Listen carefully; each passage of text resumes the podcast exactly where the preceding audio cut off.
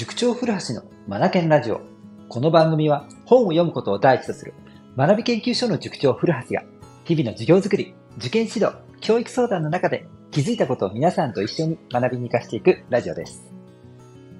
時々勉強の仕方がわからないんです。という話を、相談をね、受けますけれども、これ思うんですよね。あのー、具体的な思考ができてないからとね。うん。で、実際に勉強の仕方を聞いたり、それからスケジュールとして書いてもらったりすると、これがね、なんとも抽象的なんですよね。数学の勉強を60分やる。英語の勉強を60分やる。そして最後は社会科60分。以上。こんな感じでね、すっごくざっくりしてるんですよね。うん。具体抽象で言うと、抽象度が高いんです。つまり、勉強の仕方がわかるようになる。勉強方法がわかるようになるためには、僕はね、まずね、テクニックの習得よりも先にやることがあると思うんですよ。で、それが何かっていうと、具体的な思考ができるようになることなんですよ。うん、で、大概ですね、抽象度の高いスケジュール立てをするような子たちって、あの、やっぱり本を読む時間が少なかったりするんですよね。うん。なので、本を読むことをまず勉強と並行して取り組むこと。これがまず絶対になってくるんですよ。まあ、この番組でもね、再三伝えてますけども、本を読むことによっていいことっていっぱい起きるわけじゃないですか。言葉の数は増えるし、視野だって広がるわけでしょ？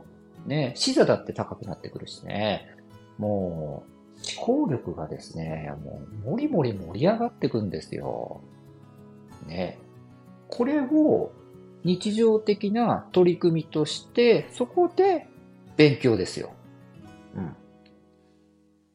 日常的に読書をしている子であるならば、言葉数、視座も高いし、視野も広いですから、その中がスケジュール立てとなった時に、より具体的に何をどのようにしたらどうなるのか、というところまで、計画立てることができるんですよね。うん、だから、勉強の仕方がわからないっていう子はね、まず本を読むこと。これまず絶対してもらいたいですね。そして、そこから具体的な思考ができるようにっていうのを意識して、具体的にスケジュール立てをすることをね、取り組んでもらいたいんですよね。うん。はい。じゃあ具体的なスケジュール立てってどんなんなんだって話なんですが、例えば数学60分、さっき話しましたよね。これで言うたらもう少し細かく分けたいですよね。うん。最初の5分間は計算の練習をする。で、その後は、数学の予習を30分間行い、そして、残りの20分間で、えー、っと、今度は復習をしてみると。そして最後の5分間は、うん、えー、っと、予備の時間として取っておく。だから、うんと、気になった勉強をここでもう一度触れてみるとか、今日55分間ここまでやってきたんだけども、もう一回確認してみたいものを、え確認してみる時間に当てるとか。うん。このように何にでも扱えるような、僕はフリータイムって呼んでますが、こういった予備の時間を最後5分間設けておく。以上、5分、30分、20分、5分、4分割する。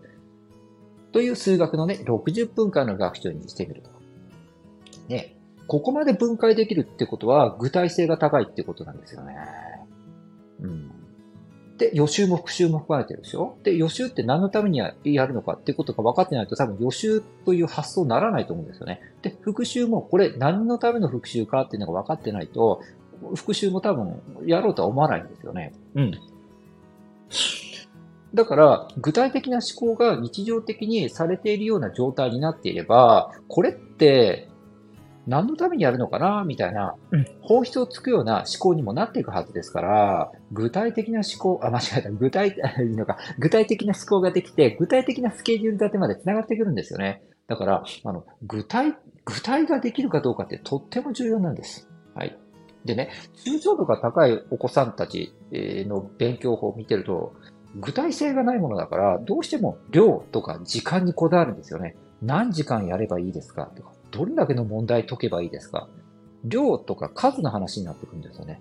で、こういった抽象度の高い子たちの勉強方法は取り組むのはそこじゃないんですよね。具体的に具体的に落とし込んでいって、分割分割分割して何が自分に必要なのか、何のためにやるのかということを考えることなんですよね。そうそうそうそう。こっちをやらなければならないということなんです。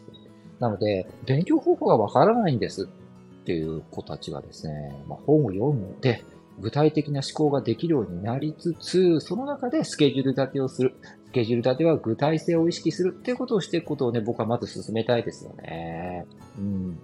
やっぱりね、読書をどれだけしているか。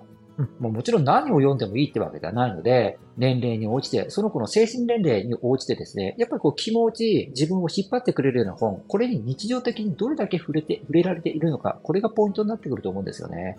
本当勉強方法と読書って密接につながってますよ。はい。ということでですね、今日は勉強方法のことでですね、ちょっと思うことがあったので語らせていただきました。今日も最後までお聴きくださりありがとうございました。Read more, learn more, change the group 素敵な一冊を。